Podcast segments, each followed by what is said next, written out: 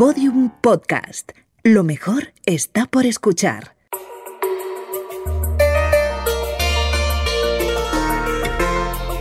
Encuádrate.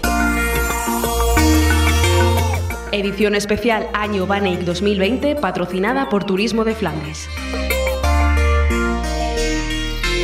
Episodio 2. Retrato de Margarita Van Eyck de Jan Van.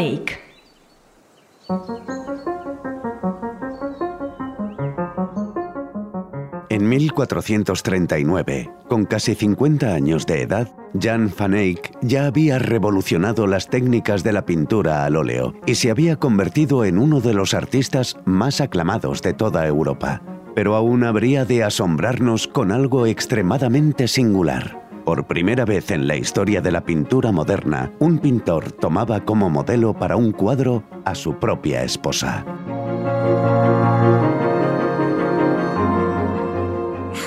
Pero estás loco, ¿cómo voy a posar yo? Sí, mujer, lo harás bien. ¿Qué van a decir cuando vean que soy yo? No dirán nada, ya verás cómo no. Qué vergüenza. Y no solo es por mí, también te criticarán a ti. Te prometo que no venderé el cuadro.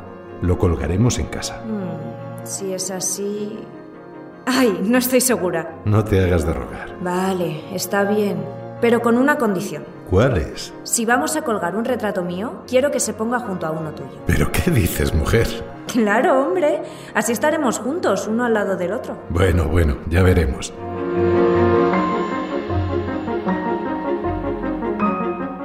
Todo parece indicar que ese autorretrato es el famoso cuadro del hombre con turbante rojo que se conserva en la National Gallery de Londres, aunque haya expertos que aseguren que en realidad ese hombre es el suegro de Jan van Eyck, el padre de Margarita. Sea como fuere, parece cierto que ambos cuadros terminaron colgándose uno al lado del otro en el gremio de pintores de brujas, lo que dio pábulo a la teoría de que ambos formaban un díptico. Historiadores del arte como Manuel Parada de Corselas desmienten rotundamente la validez de esta teoría. En realidad los cuadros no tienen las mismas dimensiones, los marcos en ambos casos son originales y son diferentes. En el retrato de Margaret eh, es un marco marmorizado, es decir, que imita a la piedra, mientras que en el autorretrato de Van Eyck imita el metal, es un marco dorado. Y aparte es que las fechas tampoco coinciden. El de Margaret en el año 1439, mientras que el de Jan en 1433, con lo cual a mí me cuesta creer que formaron parte del mismo conjunto, lo cual no quiere decir que en un momento posterior se colgasen juntos.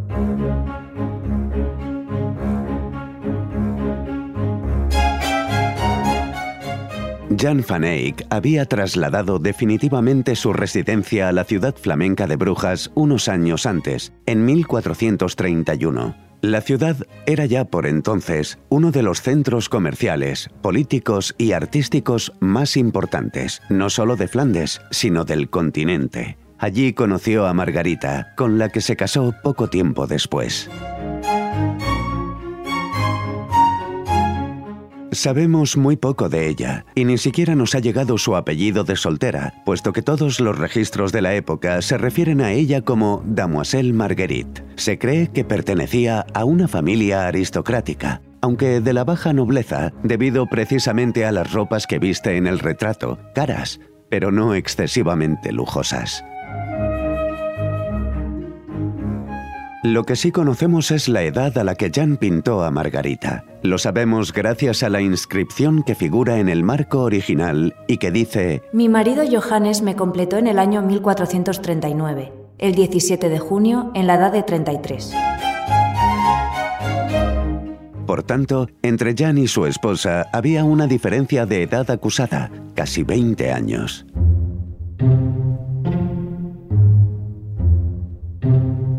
El retrato de Margarita van es un óleo sobre tabla de pequeño tamaño, poco más de 36 centímetros de alto por casi 26 de ancho. La mujer aparece de tres cuartos, casi de frente al espectador, aunque no del todo, sentada, sobre un fondo negro. Lleva un elegante vestido rojo de lana con forro de piel gris, probablemente de ardilla, en cuello y puños. Ciñe en su cintura una banda de seda adamascada de color verde.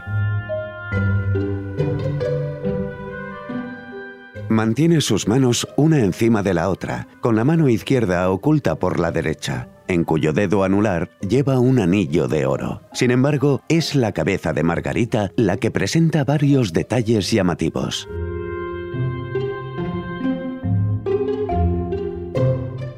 En primer lugar, su peinado, a la moda de entonces, en forma de cuernos y cubierto por un paño bordado en su orilla con encaje fino. En segundo lugar, su frente, muy despejada, probablemente afeitada, como también solía dictar la costumbre de la época. Y por último, los ojos, que presentan un ligero estrabismo y reflejan una ventana. El conjunto presenta una cierta desproporción entre cuerpo y cabeza, algo habitual en los retratos de Jan van Eyck. Esto es una alteración de las proporciones que se hace ya desde por lo menos el siglo XV, que lo hacían incluso los griegos en época clásica, porque está teniendo en cuenta el punto de vista del espectador. Probablemente este retrato estaba colgado en un lugar alto, es decir, se veía de abajo a arriba. Si vosotros cogéis vuestro móvil, vuestra tablet y lo colocáis medio metro más arriba de vuestras cabezas, os daréis cuenta de que es mucho más convincente. Incluso la mirada de Margaret está pensada para mirarnos desde esa posición.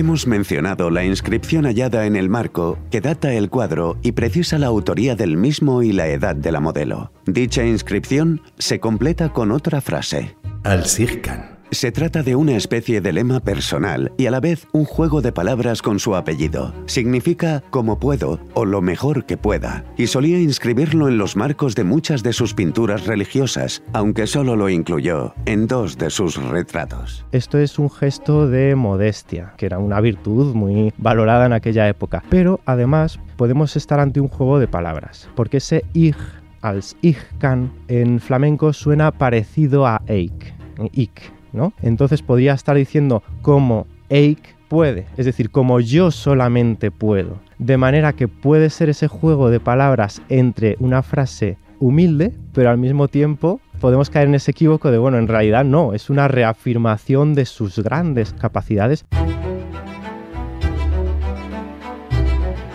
Tenemos pocos datos acerca de la vida de Jan van Eyck. De hecho, desconocemos la fecha precisa de su nacimiento, que se estima en torno a 1390 o 1395 en Maaseik, una ciudad a 40 kilómetros de Hasselt. Tampoco sabemos cómo se introdujo en la profesión de pintor, aunque existen dos teorías. Una de ellas incide en que Jan pertenecía a una familia de pintores y pudo formarse en su taller, al igual que harían sus hermanos Hubert, Lambert y Margaret. La otra sostiene que dada su especial habilidad para el dibujo, fue enviado a Francia para formarse en un taller de miniaturas. Que el joven Van Eyck trabajó primero en el campo de la miniatura es algo comúnmente aceptado, dado su amor por los detalles diminutos y su técnica refinada. Sabemos también que trabajó en numerosas ocasiones junto a su hermano Hubert, y de hecho, en las obras anteriores a 1426, fecha en que murió este, es complicada su atribución a uno u otro. Solo unos meses antes del fallecimiento de Hubert, el duque de Borgoña, Felipe III el Bueno, nombró a Jan pintor oficial y ayuda de cámara con un sueldo excepcionalmente alto, el equivalente a 170.000 euros anuales, toda una fortuna. A cambio, Van Eyck debía instalarse en Lille, capital administrativa de los Países Bajos por aquel entonces, y donde instalaría su taller entre 1425 y 1429.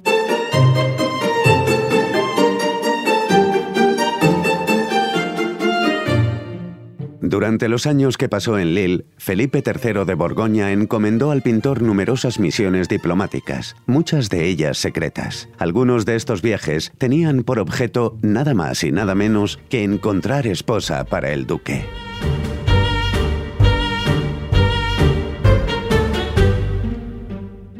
¿A Lisboa, señor? Quiero que conozca a la hija del rey Joao, la infanta Isabel.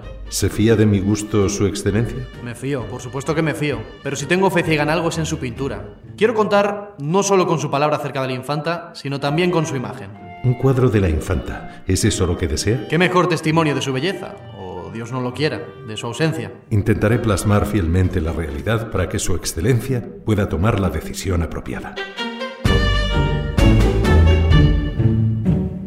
La belleza plasmada por Jan van Eyck debió convencer al duque, puesto que Isabel de Portugal se convirtió en su segunda esposa.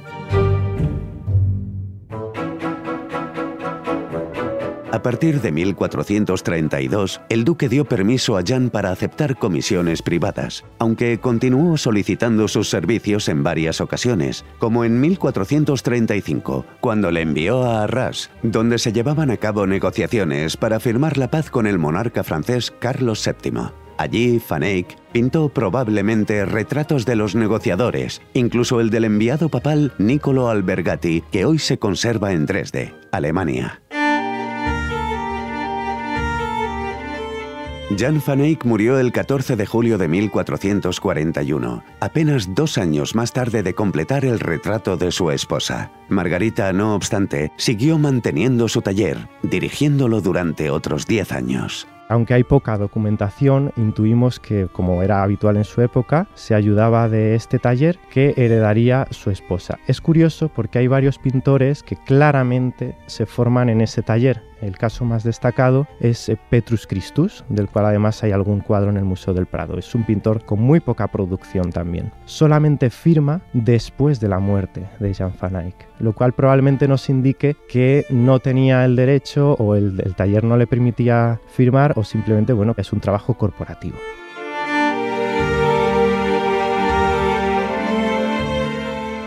Para asegurar su subsistencia, la ciudad de Brujas le proporcionó una modesta pensión. Curiosamente, se sabe que parte de ese dinero se perdió en juegos de lotería de la ciudad.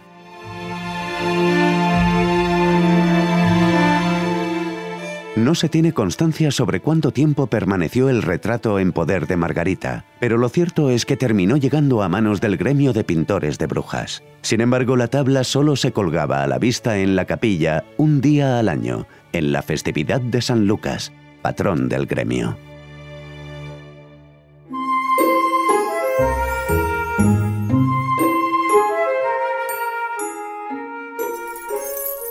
Falta un custodio. ¡Que alguien mande a buscarlo! ¿Por qué hacen falta cinco custodios, maestro? El retrato se guarda con cinco cerraduras y cada llave la tiene un miembro del gremio. El cofre solo puede ser abierto en presencia de los cinco y únicamente el día de San Lucas. ¿Y por qué solamente hoy, maestro? Por respeto al más grande de los pintores que han vivido en esta ciudad, Johannes van Eyck. Él es el autor de la tabla y su obra merece la más sagrada protección que podamos ofrecerle. ¿Por qué tantas precauciones? Porque este retrato acompañaba a otro del maestro que fue robado hace años. No podemos permitir que vuelva a ocurrir. De hecho, lo colgamos con una gruesa cadena para evitar hurtos. Ya estoy aquí. Disculpen todos. Disculpen el retraso. Bien. Encontrándose reunidos los cinco custodios, procedamos a la apertura del cofre.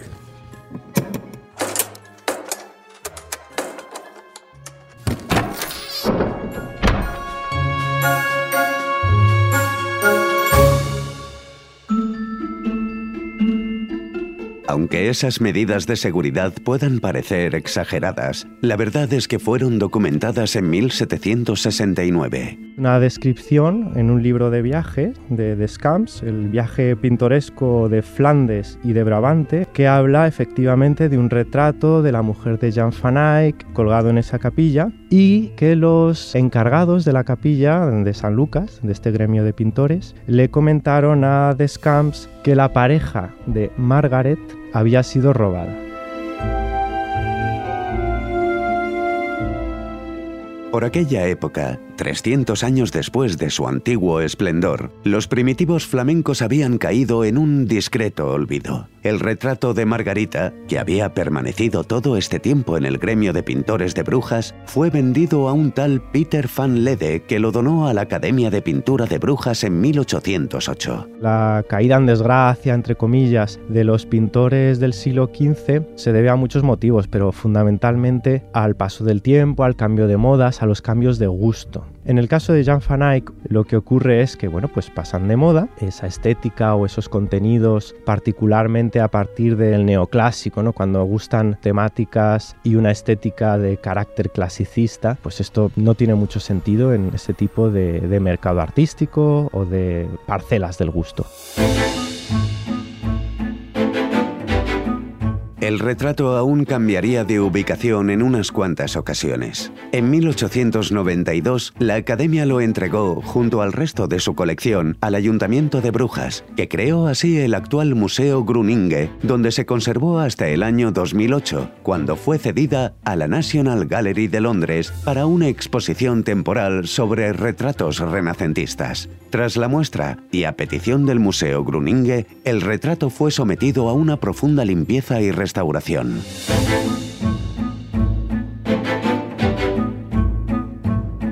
Tras los trabajos que devolvieron los colores originales a la pintura, el retrato regresó al Museo Gruninge de Brujas, donde ha permanecido hasta ahora junto a otra obra maestra de Jan van Eyck, la Virgen del canónigo Van der Paele. Sin embargo, el 1 de febrero de 2020, con ocasión de la celebración del año dedicado al pintor, la pintura ha viajado a la vecina ciudad de Gante para formar parte de la exposición Eyck, una revolución óptica.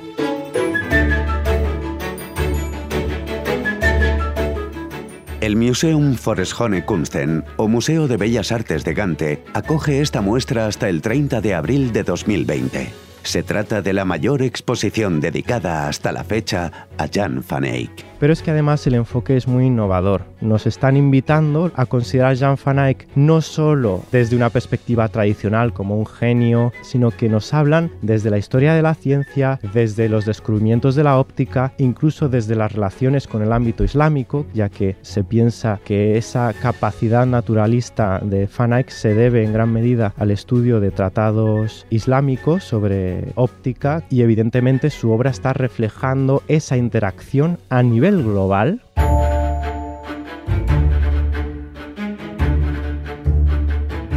De las apenas 20 obras del pintor que han llegado a nuestros días, el Museo de Gante reúne 11 de ellas, junto con 8 tablas del retablo del Cordero Místico y otras 9 pinturas que proceden del taller de Van Eyck y en las que el maestro intervino de una u otra forma. Por si fuera poco, todas ellas se expondrán junto a más de 100 pinturas, esculturas, dibujos, tapices y miniaturas de artistas de su época, procedentes de museos de Alemania, Francia, Italia y España.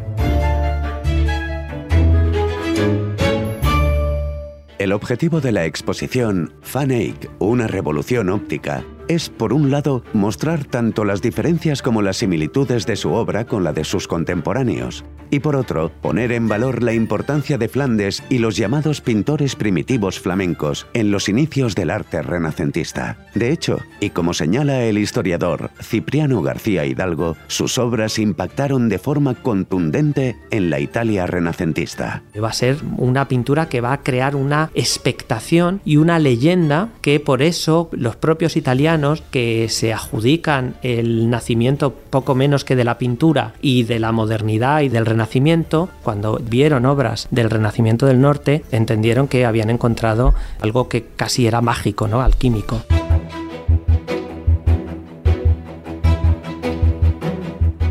No obstante, el retrato de Margarita van Eyck no permanecerá hasta el final de la muestra en el Museo de Bellas Artes de Gante. A inicios del mes de marzo regresará a su emplazamiento en el Museo Gruninge para formar parte de otra exposición dedicada al maestro, Jan van Eyck en Brujas. De esta forma, varias ciudades flamencas rendirán homenaje en 2020 al gran pintor que revolucionó la pintura e impulsó el nombre de Flandes como cuna artística del Renacimiento. Una ocasión única para visitar esta región de Europa y dejarse empapar por su rica y apasionante historia.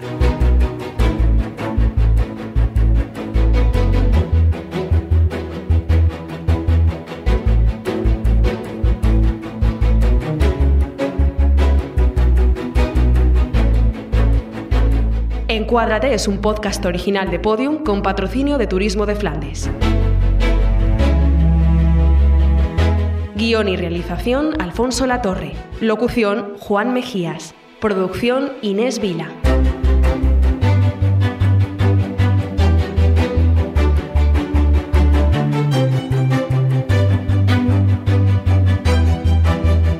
Toda la información en maestrosflamencos.com.